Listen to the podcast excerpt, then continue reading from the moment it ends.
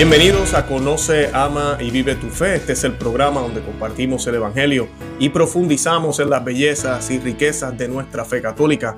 Les habla su amigo hermano Luis Román y quisiera recordarles que no podemos amar lo que no conocemos y que solo vivimos lo que amamos. Y en el día de hoy me acompaña un rostro conocido para muchos de ustedes, tal vez para algunos es la primera vez que lo ven. Me, me acompaña el hermano David Rodríguez de, Fátima Center, también de la Fundación San Vicente Ferrer, reconocido teólogo, eh, charlista, siempre anda en misiones, ahorita mismo está súper ocupado también, y una persona muy conocedora, obviamente ya mencioné, de Fátima Center, con el mensaje de Fátima, la misión de Fátima y todo lo que tiene que ver con, con todo esto. Y pues ahorita con, a punto de llegar a la consagración que se va a estar llevando a cabo el viernes, pues lo tenemos aquí para contestarnos muchas de las dudas que muchos de ustedes tienen y muchas de las cosas que se especulan, que se dicen y ah, yo diría los malos entendidos que hay sobre el mensaje de Fátima. Así que tenemos un súper programa hoy que creo que va a dar mucha luz y mucha claridad a lo que está por venir y a lo que puede suceder.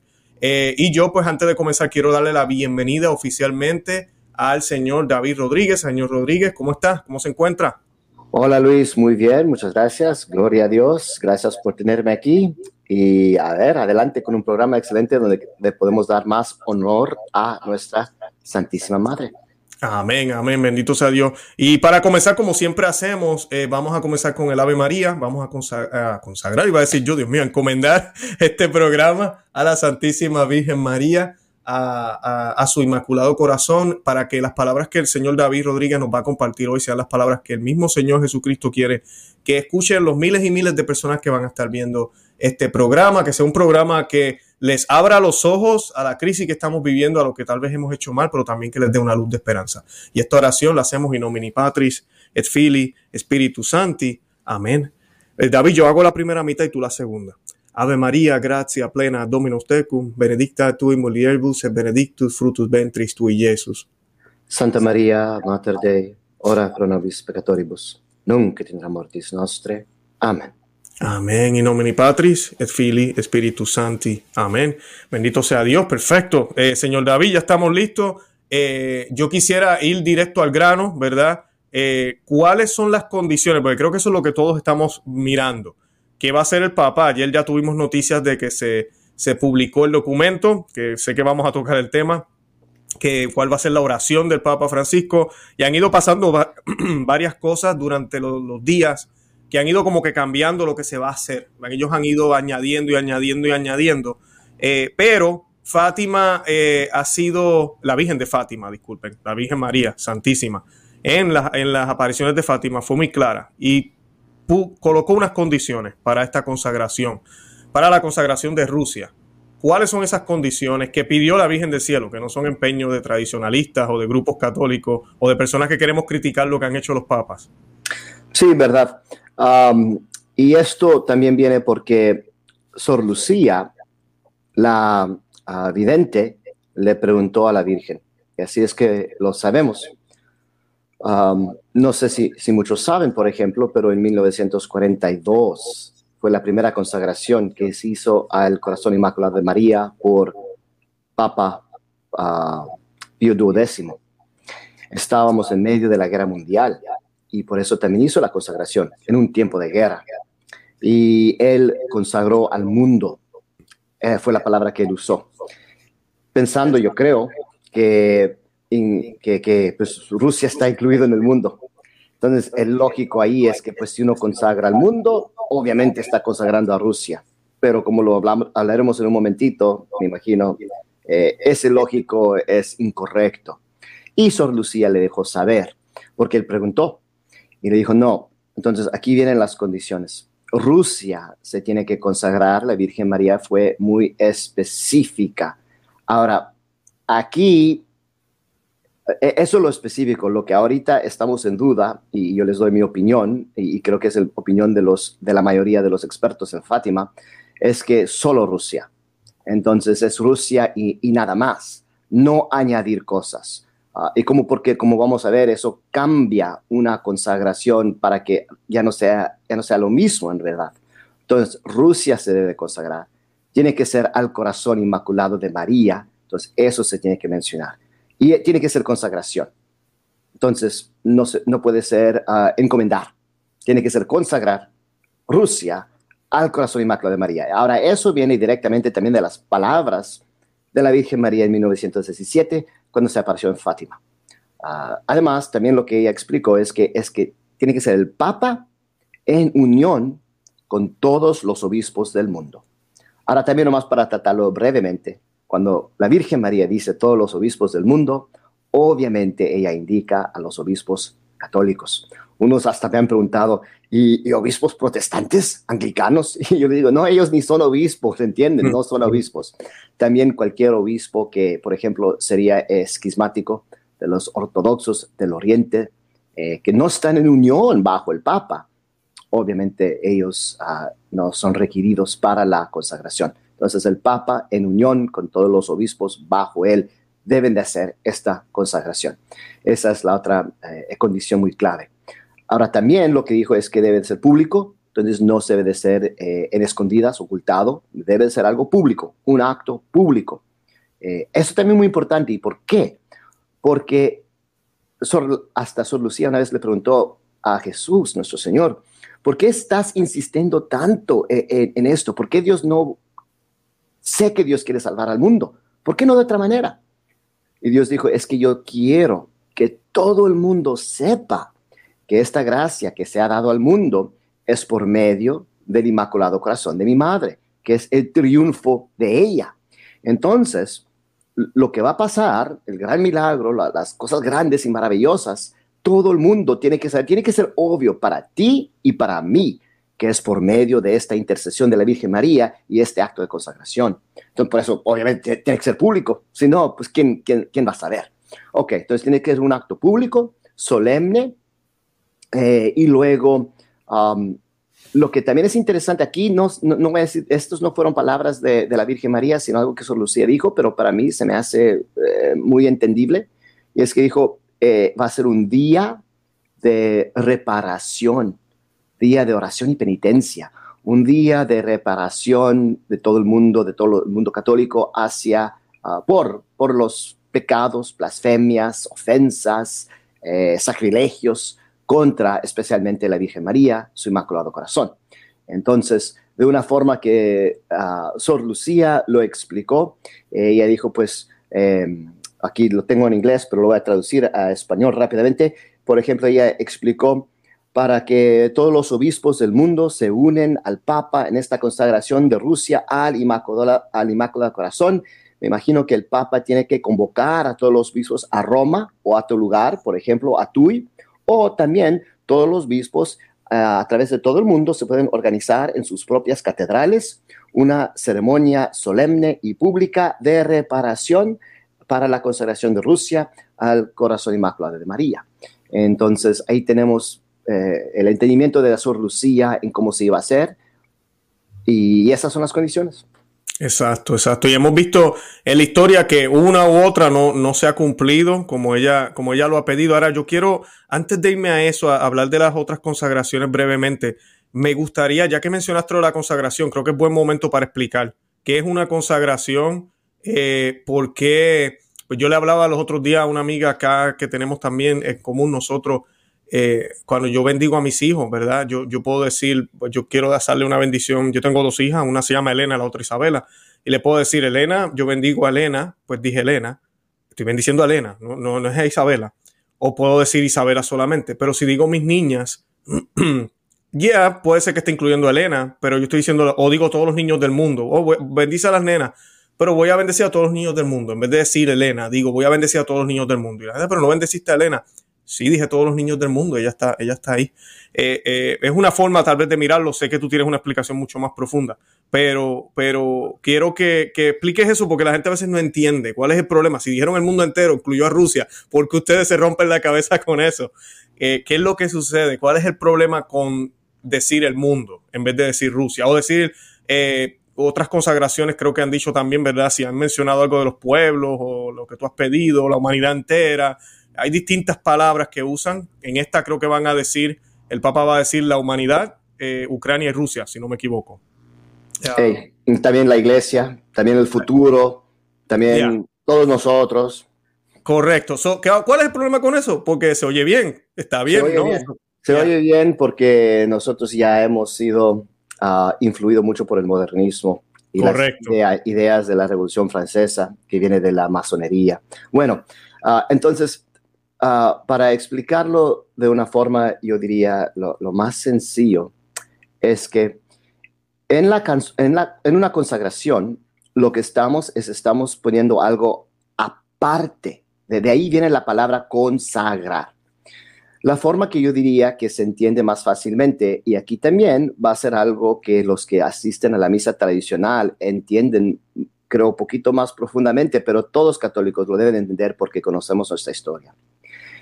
En una ordinación sacerdotal, un hombre se hace sacerdote y él va a ser consagrado para una obra muy especial, eh, el sumo sacrificio de la Santa Misa.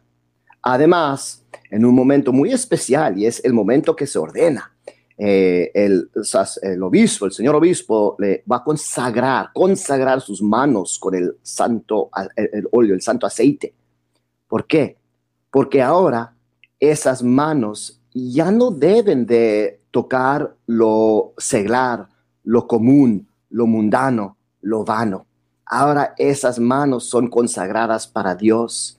Y solamente en nuestra fe, tradición, devoción católica, solamente esas manos ya deben de tocar o pueden, tienen permiso de tocar la sagrada hostia, que es el cuerpo, sangre, alma y divinidad de Jesucristo. Entonces ahí vemos muy claro un, ejemplo de qué es la consagración. Este Señor, aquí hay todo, todo el pueblo, a este Señor Dios lo elige y lo va como sacar, lo va a consagrar, poner aparte y luego sus manos también las va a consagrar aparte para que esas manos pueden tocar la sagrada hostia. Y eso nos indica a nosotros, por ejemplo, si solamente el sacerdote es el quien toca la hostia, que es como debe de ser, eso nos educa a nosotros y es gran beneficio para nosotros, porque cada uno de nosotros, incluso nuestros hijos, hasta los chiquitos, reconocen inmediatamente algo muy reverente, algo muy sagrado, algo muy especial está pasando aquí en la misa, porque solamente el sacerdote toca la hostia y nadie más. Entonces es para el honor y la gloria de Dios y es una forma para educarnos a nosotros, y no nomás educar, pero para realmente como inculquir dentro de nuestra alma esa verdad. Entonces ahí uno entiende la consagración. Ahora, ¿qué pasa si, por ejemplo, decimos, no, ahora todo el mundo es sacerdote, todo el mundo puede dar la misa, todo el mundo puede uh, tocar la hostia? Entonces decimos, bueno, pues entonces realmente esto ya no tiene sentido, ya no es algo especial, ya no es algo sagrado, porque todo el mundo lo puede hacer. Es como yo digo, ¿qué pasa si en el, ahora esto es algo muy secreto, pero todos los van a entender, ¿qué pasa si yo digo cada equipo de cada país gana el mundial, la Copa Mundial? Entonces, ¿qué no. sentido tiene ganar la Copa Mundial? Pues, es el peor mundial del, pues de la sí. historia. Y, y, hasta para qué ir? ¿Para qué va a ir Brasil a jugar en el mundial si ya van a ganar? ¿Verdad? Claro. Nomás, o mandan 12 chavalos, un, mm. un, grupo de 10 chamacos que ni saben jugar, pero ganan de todos modos. Ya no tiene sentido, porque, porque todo lo hicieron, porque todo mm. lo reciben, ¿verdad?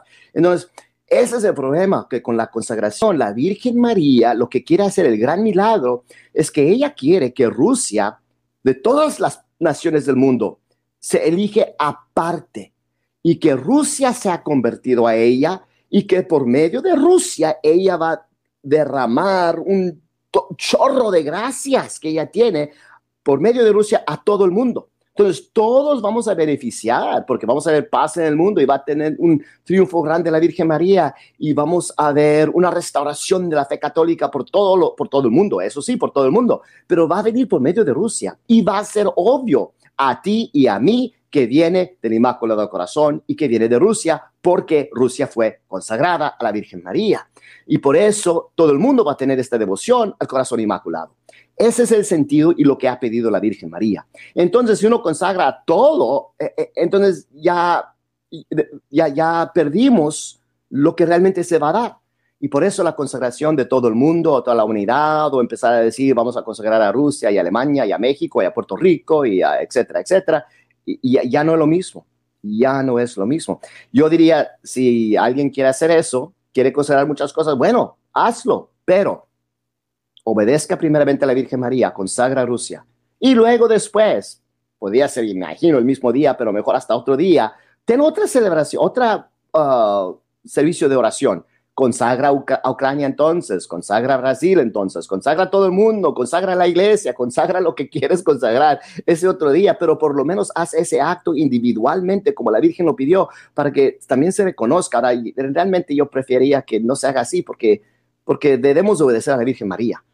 Y, y de eso también se trata, que seguimos cambiando lo que ella pide. ¿Por qué no es algo sencillo? ¿Por qué no simplemente podemos obedecer a la Virgen María como ella lo ha pedido? ¿Por qué tenemos que empezar a meter nuestras propias cosas? Uh, cosas humanas, no cosas divinas, ese es el problema. Um, ese problema pues, de, de, eso se trata la consagración, para que la gente, eh, espero que con eso realmente uh, se entiende, se entiende bien. No, excelente. Gracias, señor Rodríguez. No, excelente explicación. Mejor no la, no la podía colocar. Creo que excelente, me encantó. Me la voy a, voy a copiármela cuando me tengo que explicarle a otras personas. Ahora, quería preguntarle, porque muchos piensan, yo he escuchado en otros eh, medios, que, oh, el Papa Francisco no está obligado a seguir esas estipulaciones que dio Fátima, porque pues ya la consagración se hizo, ya se hizo. Papa Francisco lo que está haciendo es como una renovación o por la situación que tenemos ahora. La pregunta sería, eh, ¿por, qué no se ¿por qué usted y muchos sabemos o, afirmamos que no se ha hecho? Que ya más o menos me contestó la pregunta, ¿por qué no se ha hecho? Eh, ¿Y qué le faltó a las otras consagraciones que ya se hicieron? Porque hay gente que está confundida con eso y por eso no entienden nuestro mensaje y piensan, pero ¿cuál es la insistencia de ustedes si ya los otros papas lo hicieron? El Papa Francisco no está obligado a seguir esto. Bueno, eh, entonces lo que yo le digo a todo el mundo es que va a ser obvio para ti, para mí, cuando esta consagración se ha cumplido. La Virgen María misma nos ha dado las promesas. Ella ha hecho, y, ella como Dios siempre sumamente fiel. Ella nunca quiebra una promesa. Ahora, vamos otra vez a sus palabras del 13 de julio 1917, hablando ahí cuando les habla de la consagración Um, nomás aquí voy a citar, esto viene de la historia del librito, eh, aquí tengo la copia en inglés, pero también está en ah, español y es PDF que se puede encontrar en nuestro sitio internet de um, fatima.org. Entonces ahí nomás buscan True Story of Fatima, el eh, PDF está en español. Leyendo de ahí, para impedirlo, impedir la gran persecución de la iglesia, eh, eh, crímenes por medio de la guerra, etc. Entonces la, la, Virgen María ha dado la profecía que vienen cosas terribles hasta la aniquilación de las naciones o de unas naciones. dice, para impedirlo, vendré a pedir la consagración de Rusia a mi inmaculado corazón y la comunión reparadora de los primeros sábados. Noten por favor el y, porque hay dos cosas también que debemos hacer para cumplir las promesas de la Virgen María. No sé si vamos a tratar eso después, pero todo el mundo está hablando ahorita de la consagración de Rusia, muy bien, pero también al mismo tiempo todo el mundo debe estar hablando de la comunión reparadora de los primeros sábados, porque esa fue la pedida de la Virgen María, que también no he oído, no he escuchado nada de eso, saliendo especialmente, por ejemplo, del Vaticano o de las oficinas de los obispos de las diócesis. Ok, y luego dice la Virgen María, si atenderán mis peticiones, Rusia se convertirá y tendrán paz.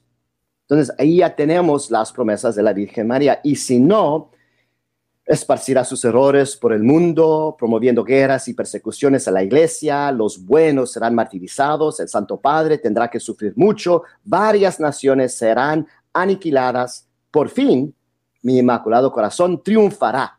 El Santo Padre me consagrará Rusia que se convertirá y será concedido al mundo algún tiempo de paz.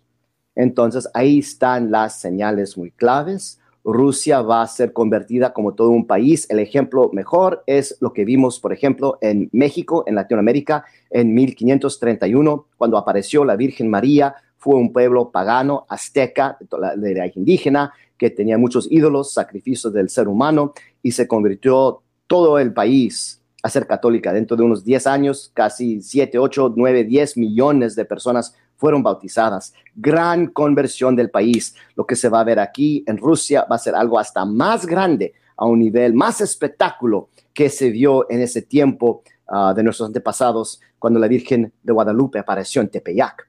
Y luego también el mundo tendrá paz. Ahora, este último siglo, el siglo XX, ha sido el siglo que ha tenido más guerras que cualquier otro y más personas han sido matadas por medio de la guerra en este último siglo que en todos los otros siglos de la historia acumulados juntos. Entonces, no hay paz en el mundo, no hay paz para nada. Ahora, realmente hasta la paz, yo creo que la Virgen promesa es algo hasta más profundo, hasta paz dentro de nuestras almas y nuestras familias. Pero por lo menos, por lo menos tenemos que tener paz externamente entre los países y eso nunca hemos tenido. Entonces, todos los que creen que Rusia ha sido consagrada, pues básicamente están implicando que la Virgen María ha dicho una mentira o que no tiene el poder para cumplir con sus promesas. Y el católico devoto y fiel nunca va a pensar eso. Él sabe que la Virgen María es fiel. Él sabe que la Virgen María tiene todo poder con Dios Jesucristo. Entonces, sabe que todavía no se ha cumplido, porque las promesas las esperamos.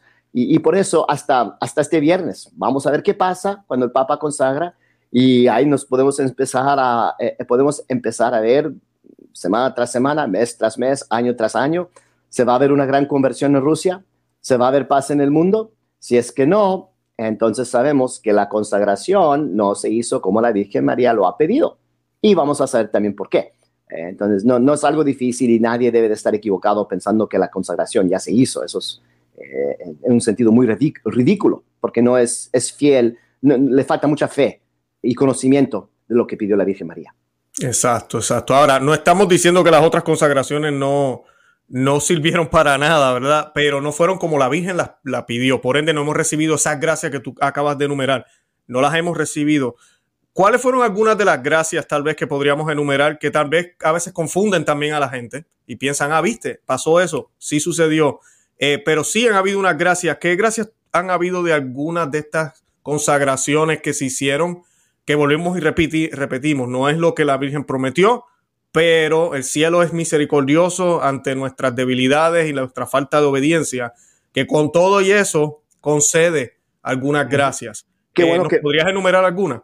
Sí, no, qué bueno que mencionas eso, porque simplemente debemos entender que realmente Dios no está obligado a darnos cualquier gracia porque no estamos obedeciendo como debemos ser. Pero como tú dices, Dios es tan misericordioso, tan amoroso y bondadoso y nos quiere salvar, que hasta cuando andamos a medias y cumpliendo con parte y no parte, obediencia y poquito desobediencia, hasta todavía Él con su gran misericordia y cariño nos está dando gracias que realmente necesitamos. Eh, pero eso realmente, para darle énfasis, es que no es que nosotros las uh, merecemos uh, por nuestra obediencia, sino por falta, por obedecer poquito, como digo, a medias. Dios todavía nos está ayudando porque quiere aumentar nuestra fe nos quiere fortalecer, quiere que nosotros veamos estos signos y que digamos, oh, miren, hicimos un poquito y Dios respondió, Dios siempre es generoso y Dios siempre es más generoso. Ninguno de nosotros puede ser más generoso que Dios. Esa es una característica divina de Dios.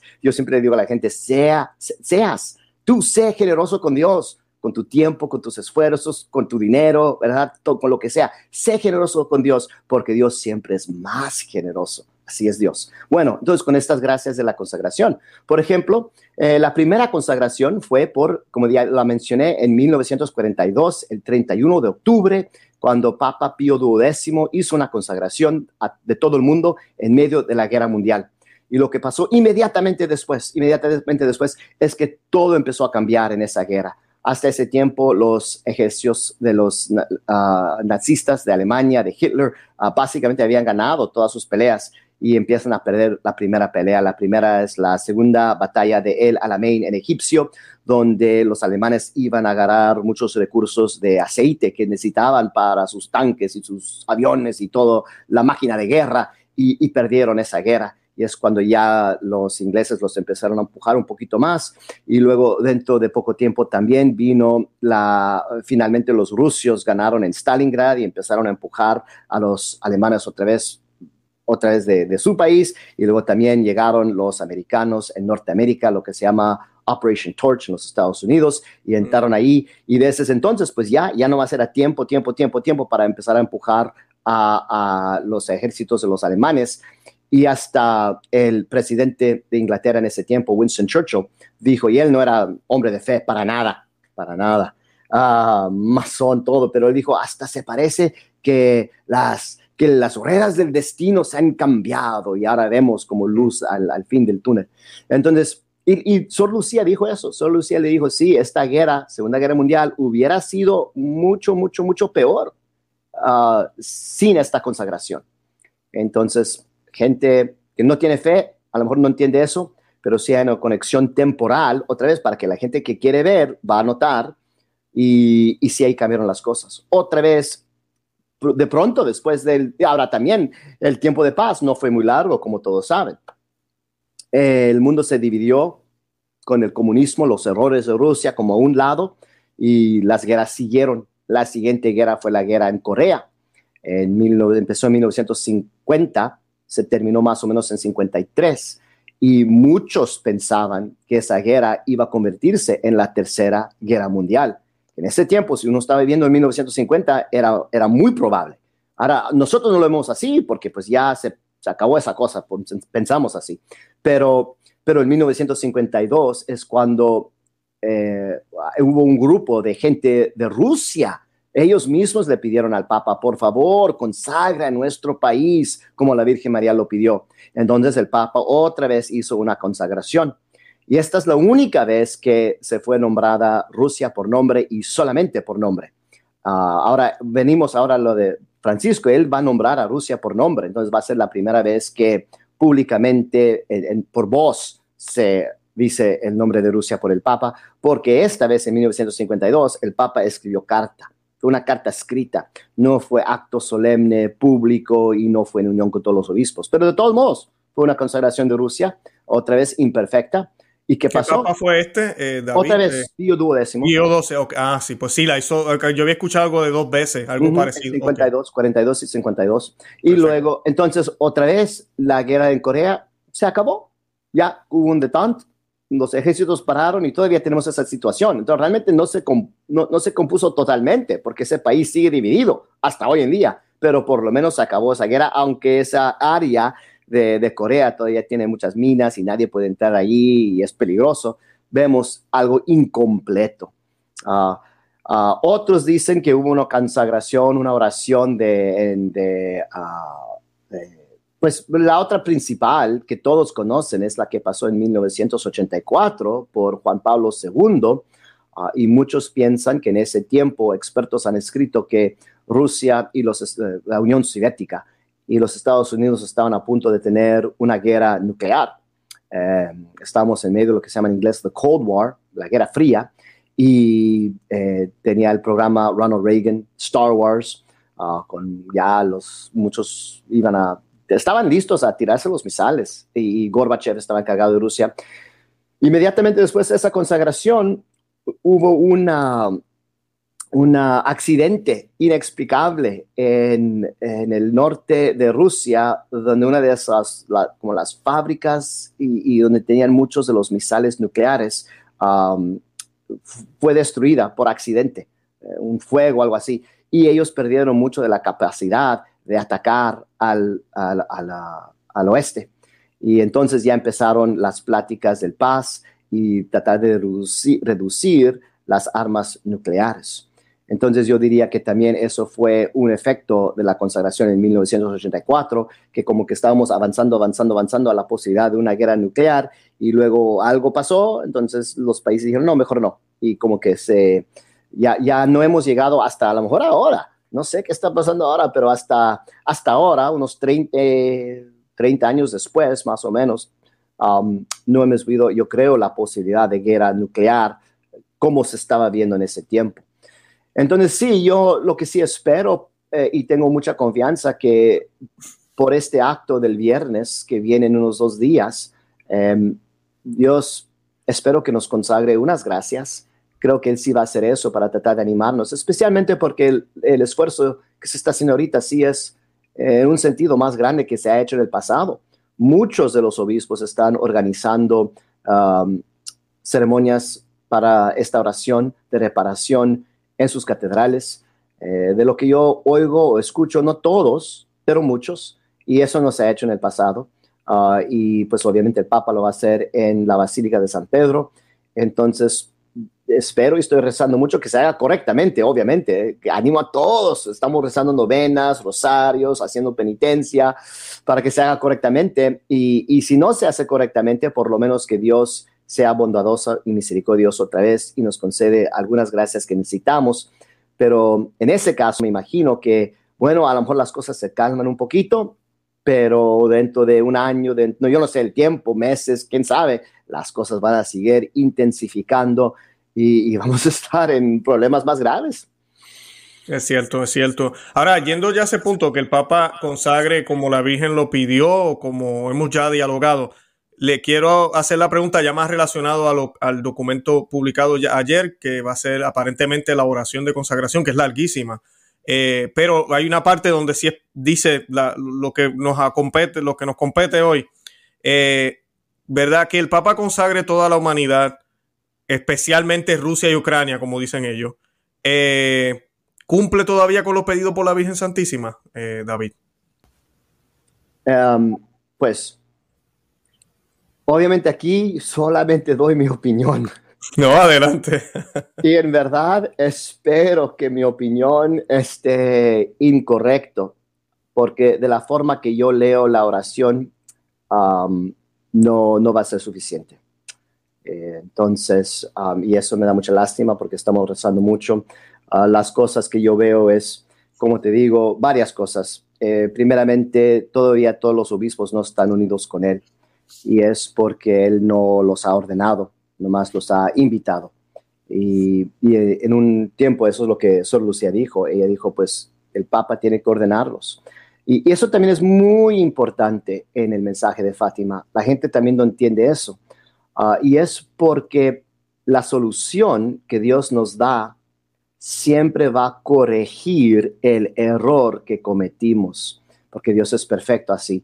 Eh, podríamos hablar más, no sé si tenemos tiempo, donde no lo hablo, pero si uno ve, y da un análisis simplemente al pecado original, eh, cuál fue la falta de Eva, cuál fue la falta de Adán, ya viene Dios y cuando Él da su corrección, eh, afecta directamente a donde Eva cometió el pecado y donde Adán cometió la, debilidad, donde falló la mujer y la debilidad y donde falló el hombre. Y Dios viene y los corrige eh, en todos sus sentidos. Algo maravilloso de estudiar.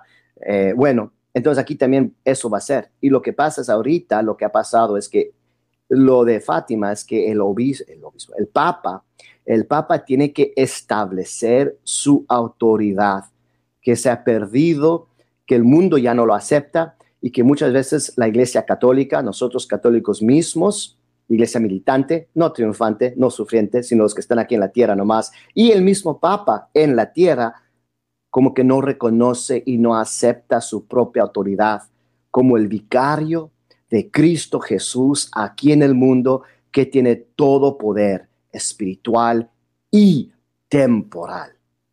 Esa es la dogma y doctrina de la Iglesia Católica.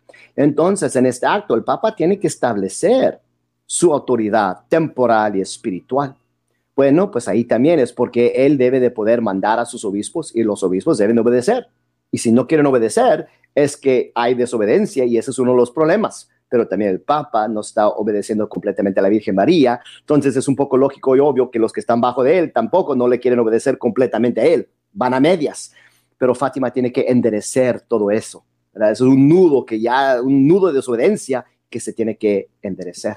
Um, y también por eso consagrar a Rusia, para mostrar que él tiene autoridad sobre Rusia. Él tiene autoridad sobre este país, el país que tiene más terreno en todo el mundo y que es el mundo, eh, es el país que trajo el ateísmo, que trajo tantos errores, que trajo también ¿Cuál es el error de Rusia principal? La gente no habla suficiente de esto.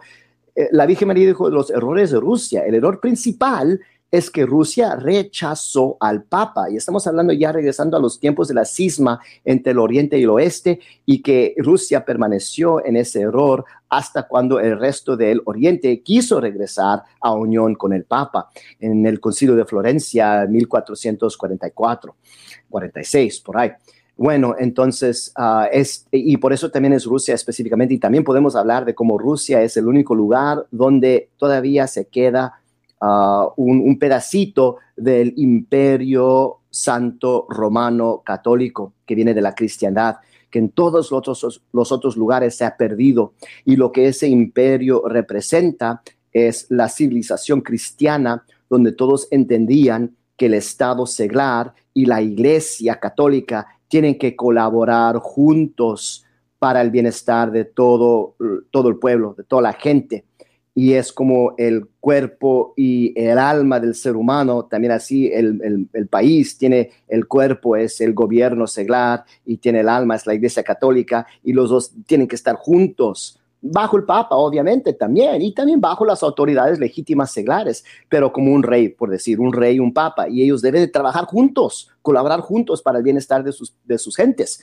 Entonces, eso ese sentido se ha perdido otra vez bajo los errores de Rusia y los errores de la masonería que salieron de la Revolución Francesa.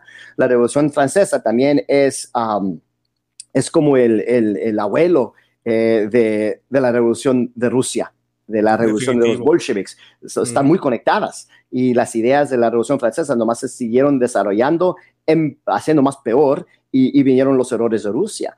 Entonces, todo eso se tiene que componer. Y, por eso el Papa tiene que consagrar a Rusia, significar que él tiene autoridad sobre Rusia, tiene que ordenar sus obispos, etc. ya me perdí dónde íbamos, porque que, la pregunta era de, de bueno, me contestaste la siguiente ya, porque perfecto, y quería abordar ese tema. El Papa solo hizo una invitación a, los obispos, que es lamentable que sea una invitación. Yo lo mencioné en el programa también los otros días, eh, que le pedía a la audiencia que oraran a ver si de aquí al viernes el padre, el Papa de por sí envía un documento más eh, fijo, más fuerte. Pareciera que no lo va a hacer ya, porque ya ayer fue una carta a los obispos junto con la oración. Los invito y es esta idea eh, sinodal, aquí nadie es jefe, todos aquí mandamos, eh, hacemos lo que queramos, eh, toda esta, este germen que se ha entrado en la iglesia y que no es de Dios. Y pues, como dices tú, todo eso tiene que ser restaurado, todo eso tiene que ser restaurado.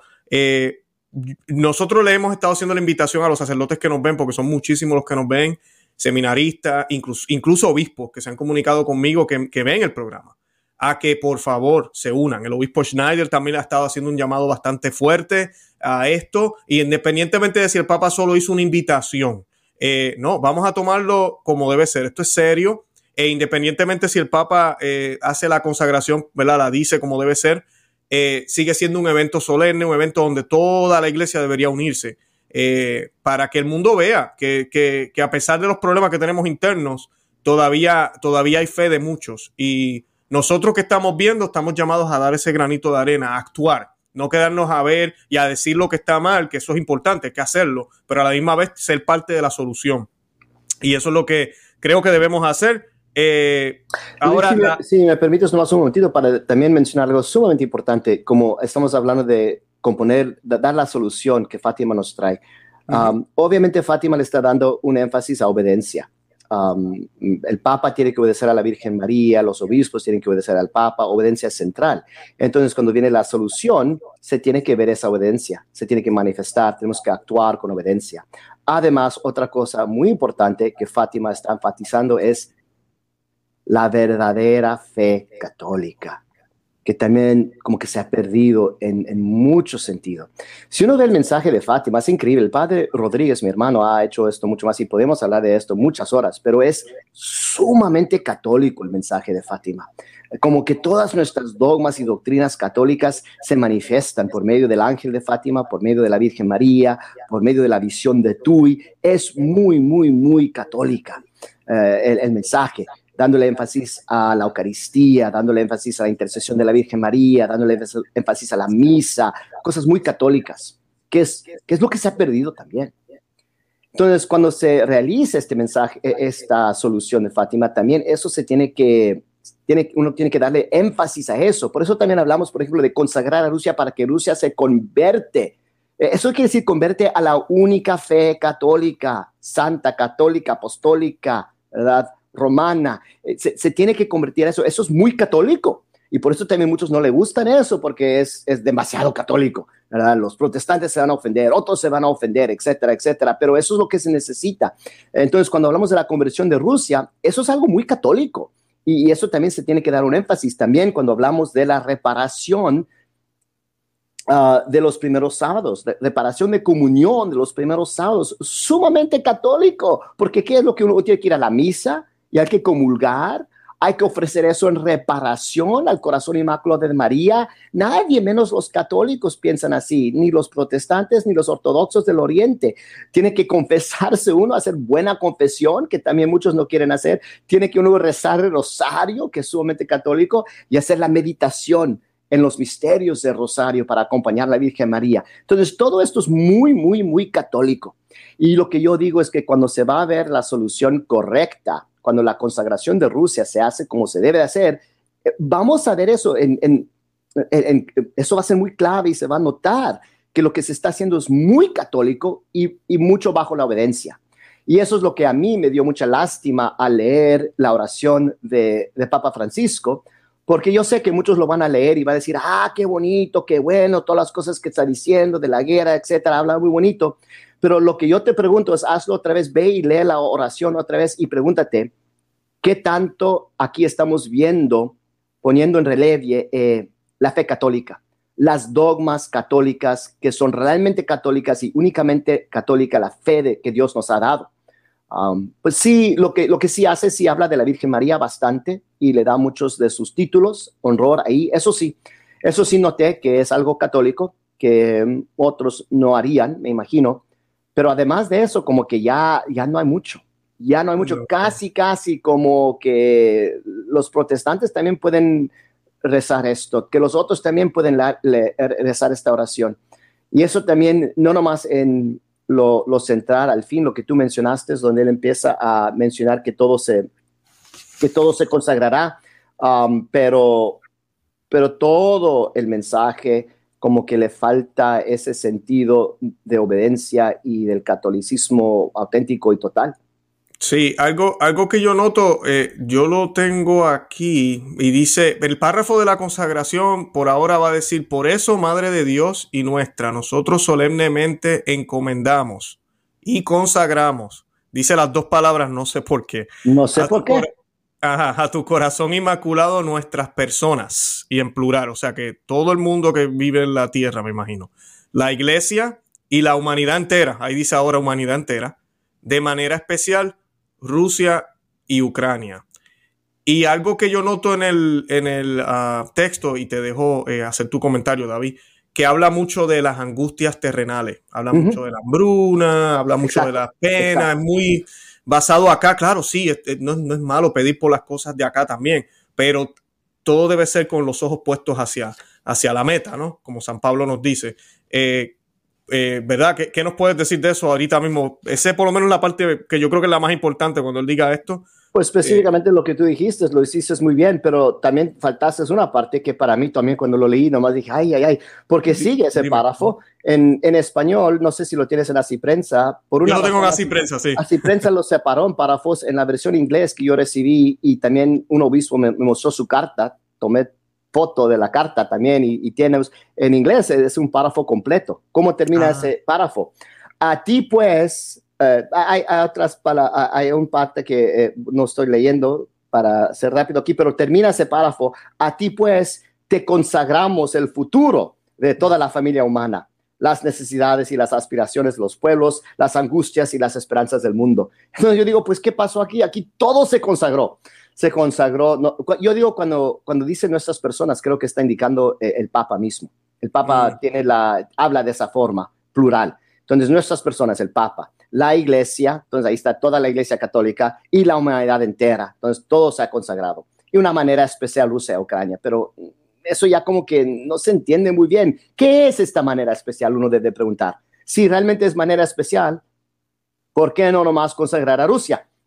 Claro, ahí se nota que es manera especial y ahí no hay, no hay nadie tiene que preguntar qué fue la manera especial, porque es obvio. Aquí, o, a quién, o, a, o a quién o a qué se consagró, porque al final, cuando tú lees eso, pues todos nos consagramos.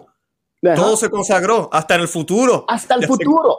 Las necesidades, aspiraciones, angustias, esperanzas. Yo digo, pues entonces la consagración como que pierde el sentido porque todo se está consagrando y en ese sentido ya nada está consagrado porque nada se apartó del mundo, nada se mm. apartó para un, uh, una misión específica que Dios le quiere dar a, a ese país o a esa persona.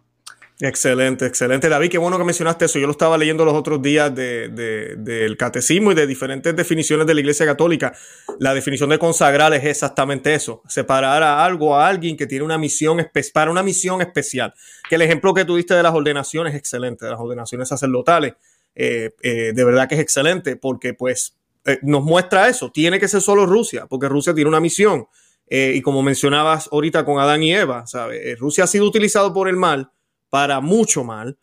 Dios tiene que elevar y ganarle al mal y él siempre lo hace de esa forma, como hizo con la Virgen María, mencionabas tú ahorita, ¿verdad? A través de una mujer que cae después de un mensaje de un ángel caído, nos llega la, maldición y el pecado a través de otra mujer por la obediencia de un, mensaje de un ángel, nos viene la obediencia pura a tal extremo que ella se declara esclava y nos llega el fruto de la salvación, nos llega la salvación a través de ella. Entonces, vemos ese paralelo siempre en la historia. Dios siempre trabaja de esa manera. Así que, eh, eh, al igual que Rusia ya esparció todos sus errores en el mundo, asimismo será esparcida la luz de, la cristiandad a través de ella. Pero tenemos que hacer esta consagración. Eh, el Papa Emérito Benedicto XVI, David, esa fue la noticia también los otros días. Eh, hay mucha controversia con esto del Papa. Mi posición, ¿verdad? Yo estoy con la iglesia. El Papa es el Papa Francisco. Eh, le tenemos mucho cariño al Papa Benedicto XVI. Eh, que el Señor le dé más años. Está bastante viejito ya. pero han habido afirmaciones de que va a unirse. Va a ser en privado, parece, creo. no va a ser público. Pero sí sería la primera vez que cuando se hace una consagración a la Santísima Virgen María relacionada a los al mensaje de Fátima, hay dos papas, ¿verdad? Aunque realmente hay uno, ¿verdad? Pero se podríamos decir, ¿verdad? Papa emérito, yo sé que todo esto es confuso. Eh, ¿Qué nos puedes decir de, esta situación extraordinaria también que tenemos en esta ocasión? Es difícil decir cosas porque, como tú dices, es una situación extraordinaria y no hablamos suficiente de eso. Eh, eh, lo que tú dijiste brevemente, yo le quiero dar énfasis. no puede existir la iglesia con dos cabezas no más puede existir un papa. No podemos tener dos papas. Y desafortunadamente nosotros ya nos estamos acostumbrados de hablar de esta forma, de los dos papas. Eso no está bien, eso es incorrecto. Ahora sí, con eso también viene una gran cuestión de quién es el papa verdadero. Yo sé que hay algunos que todavía piensan que Benedicto es el papa. Ah, y por eso ellos también dicen que hay problema con la consagración, porque si realmente él es el Papa, él es el que tiene que ordenar a los obispos y Él es el que tiene que hacer la consagración de una forma pública, por ejemplo, en la Basílica de San Pedro. Y obviamente Él no va a hacer eso, él, lo va a estar haciendo privadamente. Me imagino que hasta ni van a tener televisiones ahí, entonces nadie lo va a ver. Entonces no va a ser acto público, va a ser acto privado. Um, si esas personas tienen razón, pues ahí también otra, otra, ahí también ya falla la consagración. Pero Um, pero de todos modos, él es obispo, por lo menos, ahí nadie tiene duda de eso, que él, sigue siendo obispo. Entonces, qué bueno que se está uniendo la consagración, yo digo. Um, pero sí, no, ahí, ahí es un problema grave, porque la iglesia no debe de tener dos papas, no debe de tener dos hombres vestidos de blanco que dan la bendición papal y que actúan en una forma u otra con poderes espirituales o temporales del papa. Nomás hay una cabeza. Entonces, lo único que yo digo es es, es una situación muy, no, no, extraordinaria en un sentido bueno, pero un, algo único que, que, no está bien y que yo pienso, de lo que yo veo y lo miro, eh, no, no se está dando suficiente énfasis. La gente como que no entiende qué tan mal es esta situación por la que estamos viviendo. Como que ya se acostumbraron a la cosa. Ah, y eso no está bien porque no, es, católico, no es católico. No, claro, claro, totalmente de acuerdo. Ahora también, para ir cerrando, algunos afirman que debido a las posiciones y acciones del Papa Francisco y el rumbo que ha tomado la iglesia, la jerarquía de la iglesia, siempre me gusta recalcar, la jerarquía de la iglesia, eh, esta consagración no será efectiva, ¿verdad? Por todas las posiciones ahorita con el ecumenismo, eh, la fraternidad humana, el Abu Dhabi, la Pachamama, bueno, todo lo que ha ido pasando eh, durante los nueve años comunión a divorciados, eh, vueltos a casar. Eh, ¿Qué nos puedes decir de esto? Yo diría, no enfocarnos tanto en eso, porque Dios siempre puede redimir y salvar a cualquier persona, ¿verdad? Nomás tenemos el ejemplo de San Agustín, de Santa María Magdalena, de San Pablo. Tenemos tantas, tantos ejemplos en nuestra historia de pecadores y grandes pecadores que se hicieron grandes santos y hay conversión. E, eso es el misterio de la fe, esa es la crucifixión y resurrección. Entonces, no tanto en eso, pero lo que yo me enfocaría más es en ver y decir, nuestras oraciones sí dependen en nuestras intenciones. Que la intención de alguien cuando hace su oración es muy importante. La pureza de alguien cuando hace su oración es muy importante. Entonces, por ejemplo, cuando tú haces tus oraciones, ¿qué tan distraído estás? ¿O qué tan intencionalmente estás enfocado en Dios y amando en Dios y pensando en Dios? Si tú andas rezando rosario nomás, así Ave María, Ave María, Dios te sabe, eh, y, y no estás pensando en cosas de Dios, ese rosario no es tan eficaz. No digo que no es eficaz, digo no es tan eficaz como podría ser si realmente estás enfocado en la oración, si tu mente y tu alma y tu corazón todos están unidos con tu, con tu cuerpo y tu boca, por decir. Entonces lo que yo diría es lo que yo veo es que, y aquí uno no puede juzgar, que es la cosa que también tenemos que tener mucha caución, no debemos de juzgar. Entonces nomás hago la pregunta, no juzgo, pero la pregunta que yo haría es preguntar, bueno, eh, ¿cuál es la intención del Papa en esta consagración? Y ahí todas sus acciones previas, la que tú mencionas, demuestra que a lo mejor la intención no es realmente consagrar a Rusia como la Virgen María lo quiere y de ah, obedecer a la Virgen María como ella debe y darle el honor. Todo lo que hemos hablado en este programa, por ejemplo, si se aparece a nosotros que le falta esa intención por sus acciones externas, aparece que esa intención falta, que también va entonces reducir la eficaz de, eh, del acto, mismo con la obediencia de los obispos.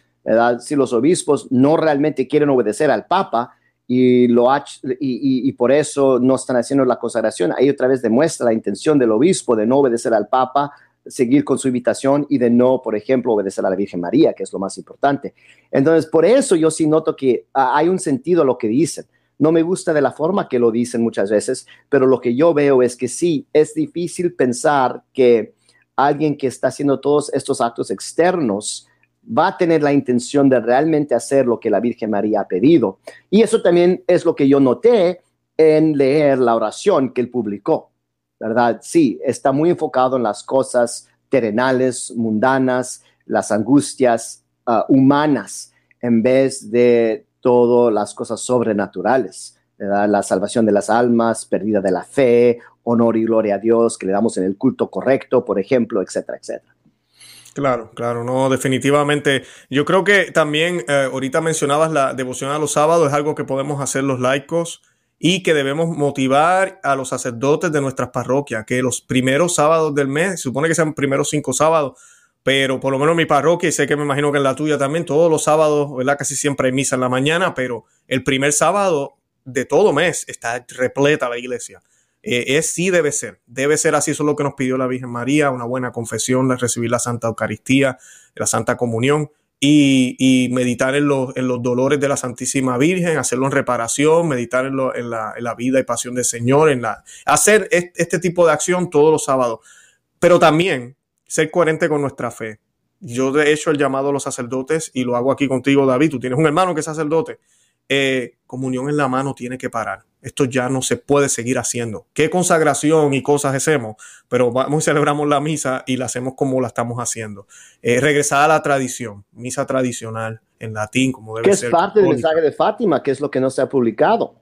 Correcto. La forma de la fe, la misa, también es, eso es parte de otro problema porque unos piensan que la consagración no, no, se va a hacer correctamente, porque también estamos desobedientes, que en 1960 el tercer secreto de Fátima tenía que ser publicado y hasta hoy la fecha no se ha publicado completamente. Parte se dio en 2000, que es cuando eh, nos, nos, nos, dieron la visión de Fátima, que el Papa es martirizado, por ejemplo, y hay más en esa visión, una visión muy profética, pero hay parte del mensaje que todavía sigue ocultado, palabras de la Santísima Virgen María, que ella dijo que todo el mundo debería de saber, tú y yo, Luis, y todos los que están escuchando, tienen el derecho, porque Dios nos lo dio, de oír estas palabras y tener entendido lo que dijo la Virgen.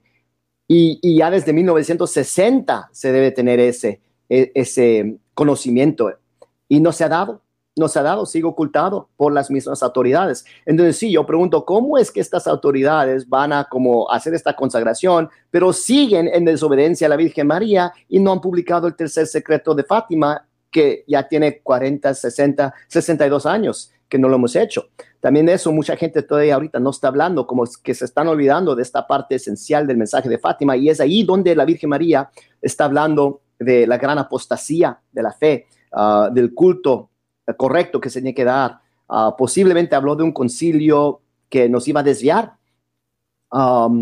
posiblemente habló de una situación de dos papas o algo así. Todo eso es posible. No sabemos qué es precisamente, pero sabemos que es algo muy duro y es algo que uh, espantoso y, no se quieren dar las palabras y es algo que directamente afecta la vida espiritual de la Iglesia Católica. Entonces también eso. También eso. Así mismo es, señor David Rodríguez. Gracias, de verdad, se nos acaba el tiempo, pero con lo que David Rodríguez acaba de decir, me dio el cue perfecto. Nosotros hicimos eh, varios programas con él ya va a tiempo. Yo voy a colocarlo la descripción, en la descripción los links, los enlaces, donde discutimos eh, los mensajes de Fátima, hablamos de eh, la posibilidad o estamos la certeza que tenemos de que falta al tercer secreto, por qué creemos eso. Eh, también tenemos de invitado, hemos tenido al señor Luis Eduardo López Padilla también, que ha tocado ese mismo tema, misma línea que el señor Rodríguez. Y pues eh, yo voy a compartir todos esos enlaces porque sé que al escuchar todo esto, tal vez muchos están como, ah, pero hablen de eso. Se nos acaba el tiempo, no podemos hacerlo ahora, pero les invito a que vayan a esos programas y así se orienten y sepan por qué eh, se entiende y a, y a través de otras apariciones de la Virgen María se puede ver claramente de que hay mucho más, hay mucho más del, secreto del mensaje de Fátima. y, ah, Luis, nomás para, Sí, adelante, para concluir, sí nomás para un programa futuro, lo que deberíamos hablar un poquito más. Hoy hablamos, por ejemplo, un poco de consagración y creo que la gente entiende esa palabra, pero también deberíamos hablar más de por qué el corazón inmaculado de María. ¿Qué es el significado allí? ¿Por qué no una consagración a, algo más? ¿Por qué eso? Eso es muy específico y tiene un sentido que tenemos que entender. Y yo diría, eso debe de estar dentro de la oración el Papa debe de tener entendimiento por qué el corazón inmaculado de María y eso debe salir en la oración. Y luego, ¿por qué Rusia? ¿Por qué este país de Rusia? Es una cuestión muy clave que también no se trata suficiente. Y, por ejemplo, si entendemos más bien por qué Rusia, yo creo que también ya la gente entendería mejor por qué es tan problemático andar diciendo a Ucrania, toda la humanidad, toda la iglesia, etcétera pero es que la gente no entiende por qué Rusia. No es que Dios nomás pensó, ah, aquí este, el otro, no, es, algo muy específico. Ah, y yo tengo también, ya he, pensado mucho en eso, pero también yo diría, no tengo toda la solución, porque Dios siempre es más grande, pero podemos por lo menos intentar hacer esas preguntas y a dar razones porque Dios ha actuado, ha elegido actuar así. Excelente, ¿no? Pues para una segunda parte, señor Rodríguez, de verdad que sí. De verdad que le agradezco que haya aceptado la invitación. Yo también voy a compartir los enlaces de todos los apostolados que el señor Rodríguez está envuelto eh, con el Fátima Center, eh, también con el San Vicente Ferrer. Y pues ahí también pueden encontrar algunos de los videos del padre Michael Rodríguez, ahí en inglés, ahí en español, hay material en ambos idiomas. Así que todo eso lo voy a compartir en los enlaces y sobre todo si buscan un apostolado para apoyar, que sé que hoy en día muchos me preguntan, estábamos hablando ahorita de qué hacer, pues sí, las oraciones es importante, el testimonio es importante, ser católicos y vivir nuestra fe como debe ser es importante, evangelizar, dejarle saber a otros, pero también hay muchas cosas que necesitan dinero, muchas cosas necesitan ese apoyo financiero, así que si usted está buscando a quién apoyar, pues los ministerios que el señor David Rodríguez trabaja, el Fátima Center y San Vicente Ferrer son excelentes. Yo voy a dejar los enlaces también para cualquiera que quiera hacer una aportación para ayudarlos a ellos, ayudar al padre Michael Rodríguez, a quien hopefully algún día voy a tener otra vez, que hace rato también que no lo tengo aquí en el programa, eh, pues eh, pueden hacer esa donación con ellos. Y nada, ¿algo más que quieras añadir, David, para despedirnos? No, nomás, muchas gracias, Luis. Eh, fue un placer estar aquí. Y sí, cuando me invitas, aquí estoy a tus órdenes. Ah, gracias. Amén. Bueno, pues con eso nos despedimos. De verdad que los amamos en el amor de Cristo y Santa María, ora pro nobis. Que Dios me los bendiga. Bye bye.